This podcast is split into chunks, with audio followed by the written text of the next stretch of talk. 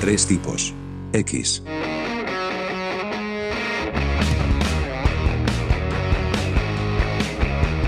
¿Qué tal amigos de Tres Tipos X? Bienvenidos a un nuevo episodio de su podcast favorito. Me acompañan como siempre Alfonso Duro. ¿Cómo estás hermano? ¿Qué tal, brother? ¿Cómo estás? Muy bien, muy bien. Y Juan Manuel Rótulo. ¿Cómo estás Juan? ¿Qué tal amigos? Muy pero muy muy muy buenos días, tardes, noches, cualquiera sea la hora a la que nos estáis escuchando en este día de hoy día.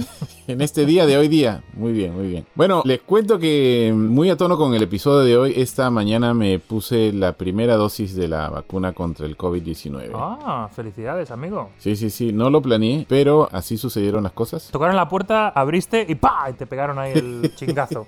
Me tuve que ir a un pueblo como a dos horas de aquí. No lo planeaste y sin embargo te fuiste a un pueblo a dos horas de aquí. Es decir, decidí manejar a donde me llevara la vida y me bajé en un pueblo, entré a un Walgreens a comprar un Twix y me dijeron, uy, ¿te quieres vacunar ya? Rollo Twilight Zone. Me olvido de que estoy hablando con ustedes. A ustedes hay que explicar las cosas un par de veces. Lo que pasa es que no planeé ponerme la vacuna y grabar un episodio sobre asuntos médicos. Eso es lo que no planeé, par de pelotudos. Y él se enoja de que nosotros no entendimos eso. Eh, Claro, claro, no lo entendimos, no sabemos lo que pasa dentro de tu cabeza. Eso con mi mujer me pasa también mucho. sí.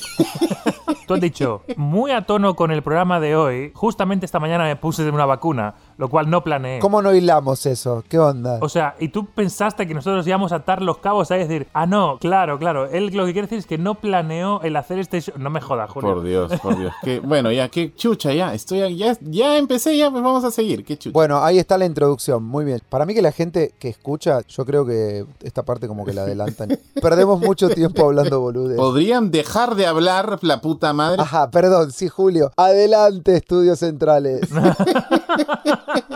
Eh, lo que les decía. Aparte, yo creo que es el día que. Váyanse el carajo. Bueno, me voy a tomar un cafecito, regreso. Nah, dale, venga, empieza ya. Va, vamos. Lo que decía es que hoy precisamente vamos a hablar de asuntos médicos, asuntos de salud en general, que particularmente para mí han sido muy recurrentes. Yo padezco de todo. Normalmente sufro de dolores de cabeza. ¿En qué kilómetro te suele doler la cabeza? Bueno, sí, sufro de dolores de cabeza. Entonces, lo que me alivia el dolor de cabeza es estar erguido. Pero cuando estoy erguido me duele la espalda. Entonces, me tengo que acostar. Pero cuando me acuesto me duele la cabeza y así me paso la vida. Joder. La vida es una sucesión de dolores corporales hasta que morís, ¿no? Un poco. Así es, así es. Después tengo un uñero perpetuo en el dedo gordo del pie izquierdo. Tengo que extirparlo cada tres meses. ¿Tenés qué? Un uñero, un uñero. La, un- la uña se me entierra en la carne. Una uña encarnada, ¿es eso? Sí. ¿Pero por qué? Porque así nací. Entonces, cada dos, tres meses tengo que extirparme. No la uña entera, sino la parte de la uña que se in- incrusta Yo en. no sé si esto estaba en los planes de lo que ibas a contar hoy, pero quiero hacer hincapié en tu uña encarnada porque me parece un tema sumamente simpático y por otra parte un poco asqueroso. Hay un sweet spot ahí que a mí me gusta hurgar. Es bastante asqueroso, sí. Aparte que naciste así, los uñeros salen cuando juegas al fútbol, no sé, o sea, los ciclistas tienen uñeros, los alpinistas. Un atleta y poeta como Julio Llerena, recurrentes uñeros. Claro, claro. Nunca oí hablar de uña encarnada crónica. Esto es una novedad para mí. Sí, sí, sí. Yo sufro de eso. Cuando vos decís que me lo tengo que extirpar, me parece sumamente violento y quirúrgico el término para una uña encarnada. Pero Julio es poeta. Julio igual se corta las uñas y le llama extirparse las uñas. No lo sabemos Sí. tampoco. Sí, sí, porque es un tipo que siente mucho todo, te estén los sentimientos a flor de piel. Claro, claro. A ver, no, no, no. La uña tú la puedes cortar hasta cierto punto porque después de ese punto ya la uña está adherida a la piel. Pegada a la piel. ¿No ves? Adherida. Él dice adherido. O sea, es que te digo, es poeta. A ver, Julio, esto es lo que te iba a preguntar. O sea, vos no vas a un podiatra, podólogo, no vas a que te haga la extirpación. No. No, qué podiatra. Vos en tu casa lo agarrás. Espérate, te, te explico. Entonces lo que yo hago es que me corto la uña hasta donde se puede cortar. En el lado izquierdo de la uña dedo gordo, me la corto hasta donde la uña toca la carne. Dios. Y de ahí, con un alicate, tengo que arrancarlo. O sea, es extirparlo. Te digo, Dios. más allá de eso no se puede cortar. Lo que hay que hacer es jalar nomás la uña. Oh, Y ya. No, no, no, no, no. no. Bueno, ya empecemos a contar la historia. Ah, esta no era la historia, pero estaba muy buena esta historia igual, ¿eh? Me gustó. ¿Te gustó? Ah, bueno, bueno. Pero cuando termine la historia, cuéntanos eso de cómo llegaste al pueblito ese a sacarte la vacuna sin planearlo. Lo dejamos para el final. Otro problema crónico que tengo, que también tengo que ir cada dos años al médico, es que se me acumula demasiada cerilla en las orejas. Ah, bueno, para por lo menos a este va un médico, no se mete un sacacorcho en la oreja Sí. y se destapa. con, el, con, el, con el desatascador del váter, colega. Pam, pam, pam. con la sopa. Espérense, espérense. No han escuchado toda la historia. Oh, watch out, plot twist. He does do that.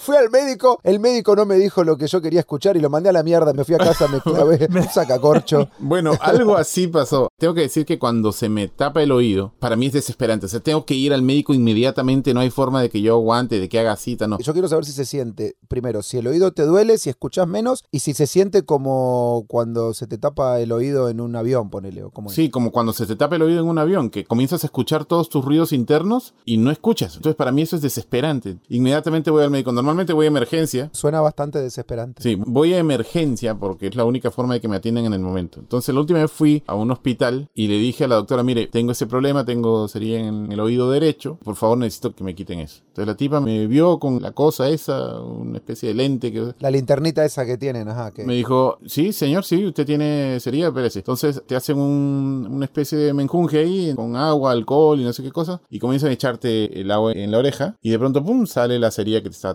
Entonces la tipa hizo eso y me dijo, bueno, señor, ya está. Y le digo, no, no está. No está, le digo, "eh, sigo sordo. Y me dice, no, señor, ya está. Eh, déjeme revisar de nuevo. Volvió a mirar para adentro y me dijo, señor, usted no tiene nada. Y le digo, ¿cómo me va a decir que no tengo nada? No escucho. En la mañana escuchaba y ahora no escucho. Entonces me dice, no, señor. Le digo, por favor, fíjese bien. ¿Cómo podías tener esta conversación si no escuchabas? Claro. Escuchaba con la otra oreja. La mina le dijo, usted obviamente me está escuchando, señor. Deje de mentirme, váyase a su casa.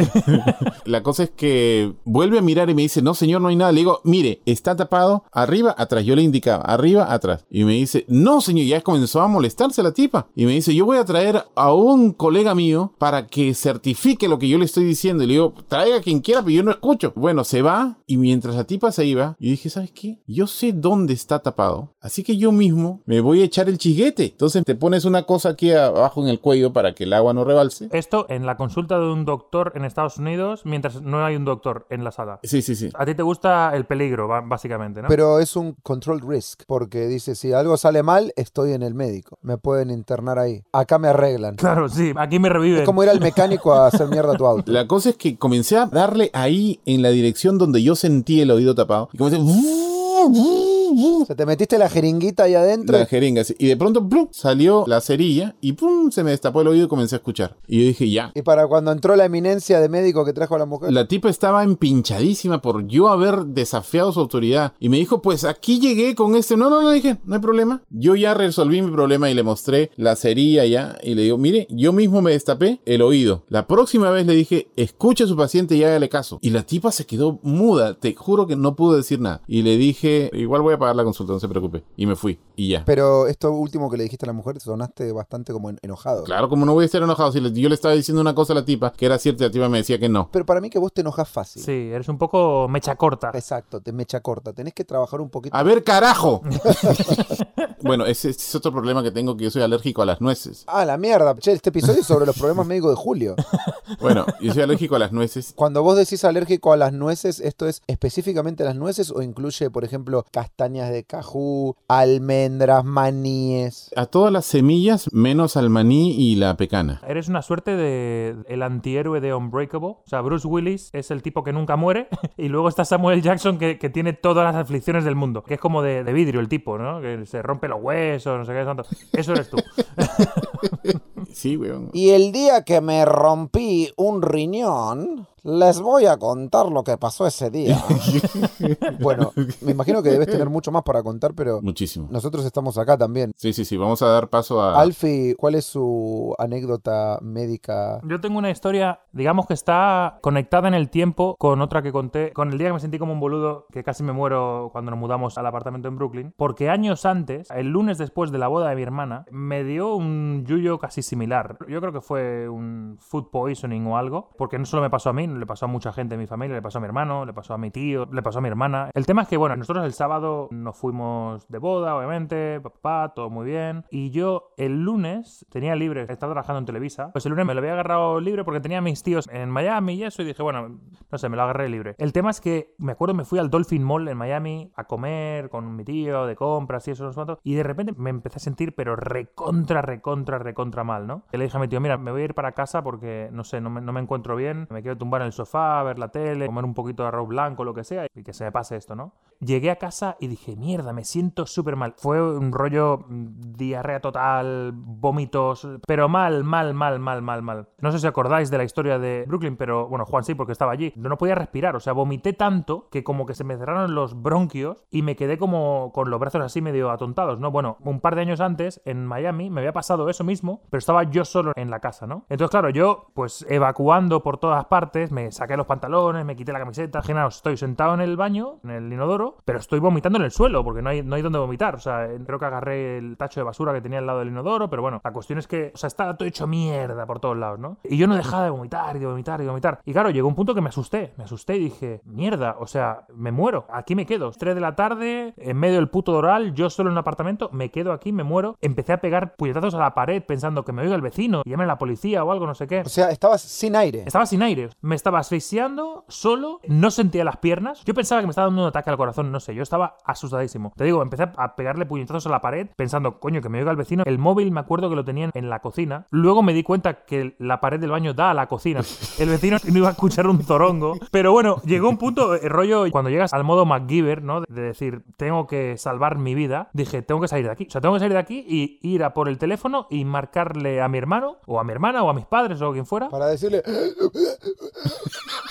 literalmente. Me tuve que tirar al suelo y salir a gatas. pero escúchame, todo esto sucede mientras vos todavía no recuperás el aire. Me costaba mucho, mucho respirar. Bueno, eh, desnudo, porque ya toda la ropa estaba tirada en el suelo en el baño, todo lleno de vomitado por todos lados, y yo gateando, o sea, ni siquiera gateando, tirado literalmente en el suelo como un boina verde por la jungla, ¿no? Arrastrándome, intentando salir de mi baño, pasar por el comedor, llegar a la cocina, agarrar el móvil y llamar a mi hermano, ¿no? Hice todo eso, papá, papá, papá, agarré así, me levanté la mano así, agarré el móvil, llamé a mi hermano, le dije, Joaquín, me estoy muriendo, ven a buscarme. Pum, y le colgué, ¿no? Y ahí yo no sé si perdí el conocimiento, no me acuerdo qué fue lo que pasó. Lo siguiente que recuerdo es que mi tío que estaba visitando España y mi hermano entraron, le pegaron una pata a la puerta y me encontraron desnudo en medio del salón. Aparte tenía moqueta, o sea, tenía carpet, todo lleno de por todos lados. Y claro, fue una reacción de entre se cagaron de risa y a la vez se cagaron de miedo, porque diciendo, what the fuck, ¿qué carajo ha pasado aquí, no? Brother, yo no sé qué carajo me pasó. Llamamos al rescue, vino el rescue, me acuerdo que mi tío medio limpió las moquetas, medio me arreglaron, me vistieron. La moqueta es, perdón, la alfombra. El carpet, la alfombra, sí. Y yo me acuerdo, medio me tiré así en el sofá y el rescue me dijo, nada, o sea, las constantes vitales están bien, pero vete a urgencias porque Dios sabe lo que tienes, lo que has comido, no, o sea, obviamente esta reacción es muy, muy, muy severa. Me llevaron al hospital y me pusieron ahí en la sala de espera y me hicieron esperar, ¿no? Entonces yo fui a un médico que estaba por ahí pasando de visita o, no sé, yo lo vi caminar con la bata de médico y le dije, señor, me están haciendo que esperar, pero yo estoy muy mal y creo que tengo que ir al baño, no sé qué. Dice, no, pero ¿qué te pasa? Le vomité encima, o sea, dice, y le vomité encima al señor. El tipo dijo, oh, shit, no, no, siéntate aquí, siéntate aquí. Me sentaron ahí, me pusieron en una camilla, me aparcaron en la camilla en una esquina y me dijeron, bueno, vamos a hacer el papeleo, don't worry, we're gonna get you in, te vamos a dar suero porque yo estaba totalmente deshidratado. En eso le dije a la enfermera, señora, tengo que ir al baño. No, no, no, espérame, mijito, no sé qué, espérame un segundo. Digo, no, no, señora, tengo que ir al baño, tengo que ir ya, rápido, no aguanto. No, no, pero espérate un segundo que ahora viene el camillero que ha subido al tercer piso, no sé qué. Digo, no, no, no hace falta que vaya al baño ya, señora. Ah, Mierda. la mierda. Bueno, Juan Manuel Rótulo out. El tema es que, bueno, de nuevo, como pasó en Brooklyn, nunca me dijeron qué carajo tuve, nunca me dijeron qué carajo me pudo haber pasado, por qué tuve esa reacción. Esa noche la pasé también en el hospital. Me dieron una pastilla de estas que corta la diarrea, todo el rollo, me pusieron un suero. Me pasé la noche ahí, como que en observación. Al día siguiente me hicieron caminar, medio que me caía al suelo también. O sea, fue un desastre. Pero como que, no sé, a las casi a las 24 horas, porque me acuerdo que me dijeron que seguramente era un virus de estos de 24 horas, ¿no? Y fue justo como eso, la 1, 2, 3 de la tarde. De repente dije, coño, me siento súper bien. Y me quedé como hasta 6 de la tarde. Me dijeron, bueno, si te sientes bien, te puedes ir a casa. Y nada, me fui para casa. Al día siguiente estaba en el trabajo. O sea, no tuve secuela. Fue rarísimo. Yo nunca me he sentido peor en mi puta vida. Porque creo que incluso luego en la historia que conté de Brooklyn, yo no me sentí peor. O sea, me asusté por lo que había pasado antes, ¿no? Pero no creo que llegué a sentirme tan mal. O sea, ese día yo pensaba que literalmente me moría. Pero no sé bien qué carajo fue. Esa es mi historia clínica. Las historias de Alfonso son muy, muy extrañas porque él cuenta historias de cuando tenía 7 meses, caminaba y trepaba árboles y después cuenta historias de cuando tenía 30 años y gateaba. O sea, Sí. Se estuvo ofreciendo durante 18 minutos, pero pudo llamar a su hermano y decirle, sí, sí, ¡Me sí. voy a sí. buscar! Y llegaron y se le cagaron de risa. O sea, algo está muy desfasado. Me parece que o vos estás exagerando o vos estás exagerando. No, Necesitamos el audio ahora de Joaquín. Bueno, en fin. Chicos, gracias por sus historias. La verdad, yo no pensé que íbamos a escuchar algo tan cochino. Él va a contar su encuentro con Dr. Phil. Claro, claro, sí, sí. I got more than I bargained for. Yo pensé que me iba a decir, no, bueno, es que una vez, no sé, me, me corté el brazo y, ay, no saben qué cosa graciosa pasó. Bueno, cuéntanos aquella vez que tuviste fiebre, Juan. Hasta cierto punto, más allá de que creo que tengo que pedir disculpas en nombre de todo el show por este episodio que se fue un poco guanaco. En nombre de la producción pedimos disculpas. Las opiniones expresadas no me representan acá. Pero me alegra poder decirles que yo traigo otra situación diferente, con un problema diferente. Mi historia tiene que ver con el día que me hicieron una cistoscopía. Upa, ¿qué es una cistoscopia, por favor? Una cistoscopía consiste en que te pongan una pequeña camarita por la uretra. Oh, shit. ¡Oh, no! No. Hablando en términos menos médicos, es el agujerito del pipi. Claro, claro. Pero dime que te ponen anestesia. No, en este país. ¡No! Ah, ¡Ah! no, ¡No!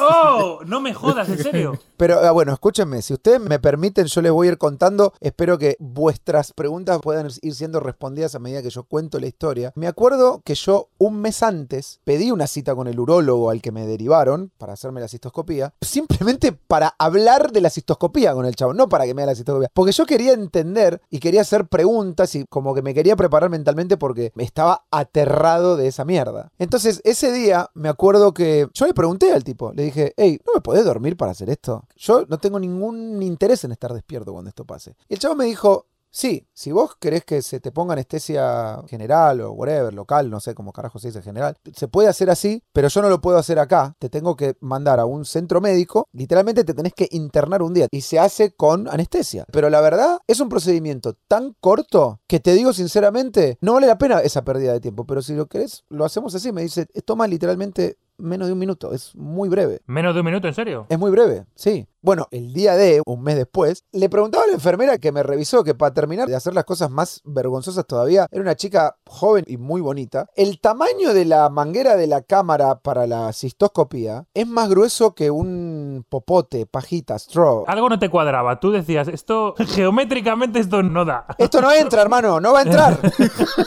Entonces, el día de la cistoscopía me fui con los auriculares y dije, yo cuando me hagan la cistoscopía voy a poner tipo pantera a todo lo que da en mis oídos o sepultura, una cosa así, que me saque de Mm, y esto gritar. y ya, whatever. Bueno, resulta que me hacen pasar al cuartito, viene la enfermera, me pone lo que se- sería el numbing cream ese, la cremita para qué sé yo, y la tipa agarra, te pone ya como un canuto en la punta que te lo va a dejar ¡Ah! ahí hasta que venga el médico. Como un embudo, una puntita, ¿no? Por la cual luego meten ahí. Ponele algo así. Para mí esto era un embudo del tamaño de una antena parabólica, ¿entendés? Como lo siente uno. Yo me sentí como si tuviera cinco años porque no la dejaba trabajar a la mujer. Mis manos le agarraron y me decía, señor, por favor, cálmese. Y yo, no, lo que pasa es que usted no entiende. y la mina me decía, bueno, señor, usted se tiene que entender que se tiene que cuidar porque, bueno, papá, papá, papá, papá. Boludo, te juro que era como si fuera un nene de cinco años en el dentista. La cuestión es que la enfermera se fue y yo estoy ahí con eso solo en el cuarto, tapado por una manta de papel, con los pantalones en los tobillos, ¿me entendés? Y ellos te explican que en el procedimiento, cuando insertan la cámara, Ah. junto con la cámara va una manguerita que despide un líquido. Junto con la cámara va el camarógrafo. El cámara crew entero.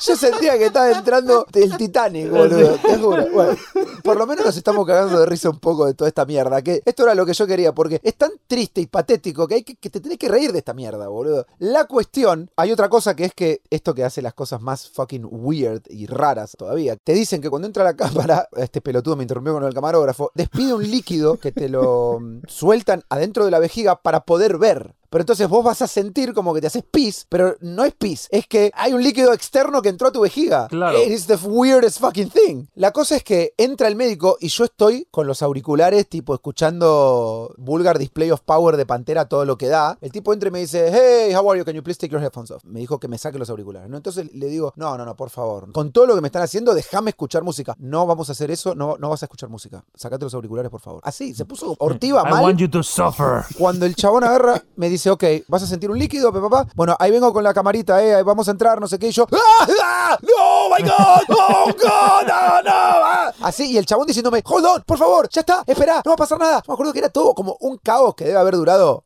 14 segundos, ponele.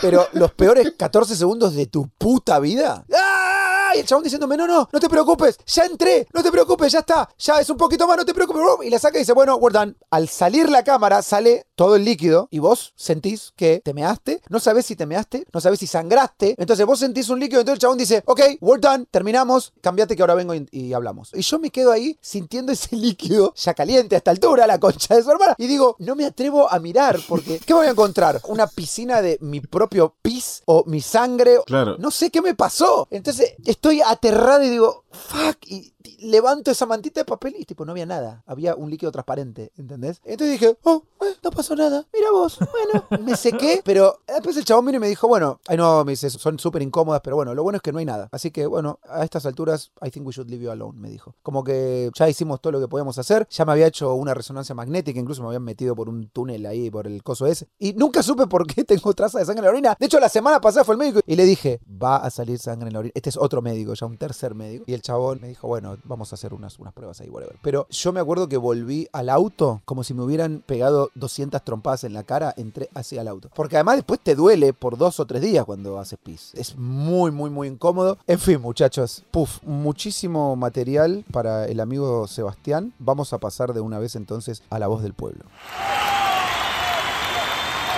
La voz del pueblo.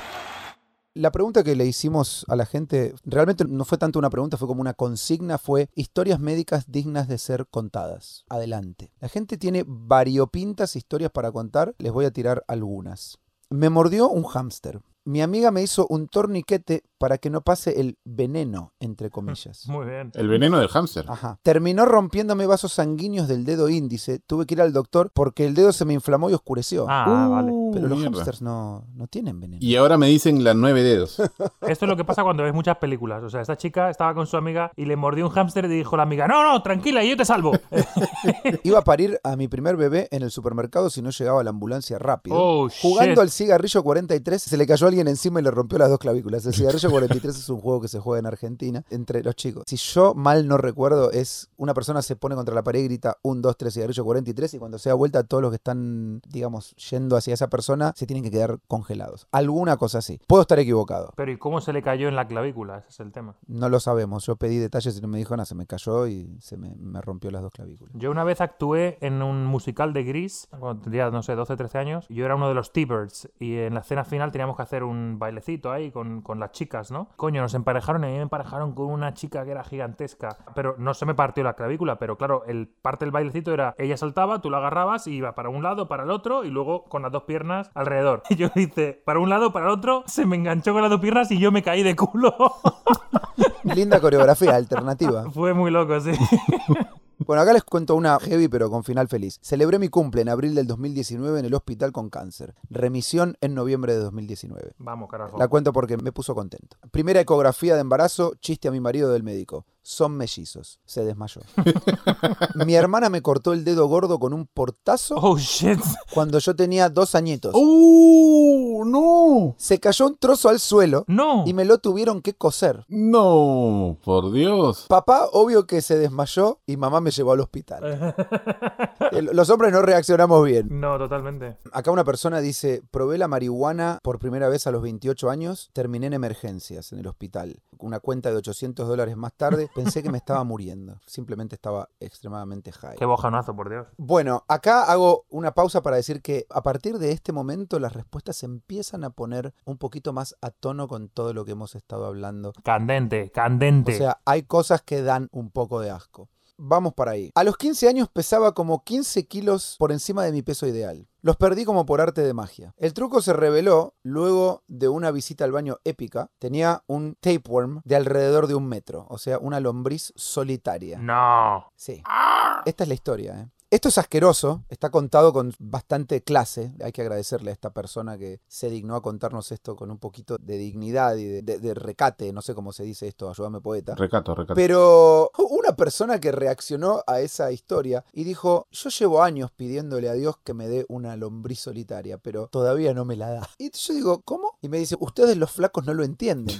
Y yo digo, esta es una manera muy mala de perder peso. Pero me dice, ¿pero lo es realmente? En fin. Les voy a contar otra bastante heavy. En segundo grado me desperté con un dolor horrible en el oído. Se me había metido una cucaracha. No. Tuve que ir al doctor y me la sacaron con una especie de aspiradora. Mierda. ¡No! Mucha gente me respondió esta historia diciendo, ah, sí, yo conozco a alguien que se le metió una araña y qué sé yo, esto, esto es como es bastante normal que se te meta estos insectos asquerosos en los oídos. ¿En serio? Sí. Bien, acá una persona muy lisa y llanamente cuenta como su historia médica digna de ser contada, dice, me deshueve, se hizo la vasectomía. Ah, bueno, yo también. Escuchame, y nos contás la historia de la cera. Tendrías que haber contado la historia de la vasectomía. vasectomía fue nada, menos de cinco minutos. Como mi cistoscopía casi. Bueno, dejé una para el final, muchachos, porque esta sí tiene lujo de detalles. Ahí va. Año 2001, después de años de sufrir de alergias y rinitis, me recetaron que tenía que operarme los cornetes y adenoides. Operación sin contratiempos, un gran médico que tenía oficina llena de diplomas de universidades americanas, casi un dios. Me sentía seguro. Recuperación en los tiempos estimados, curaciones sin problemas, removieron los algodones, que son como unos estilos tampones que te meten en las fosas nasales. Un mes después, estaba recién llegado a Miami y comencé a sentirme un poco incómodo al dormir, como si siempre tuviese el paladar lleno de mocos. Pero pensé, debe ser parte de la recuperación. Paralelamente comencé a sentir que tenía problemas con mi aliento, un sabor y olor peculiar, pero con mentas me sentía mejor. Hasta que ese malestar en el paladar se ponía más pesado cada día, un mes después de eso decidí, ya forzado por mi tía, ir al médico, al otorrinolaringólogo. El doctor me inspeccionó, me revisó la nariz, trató de usar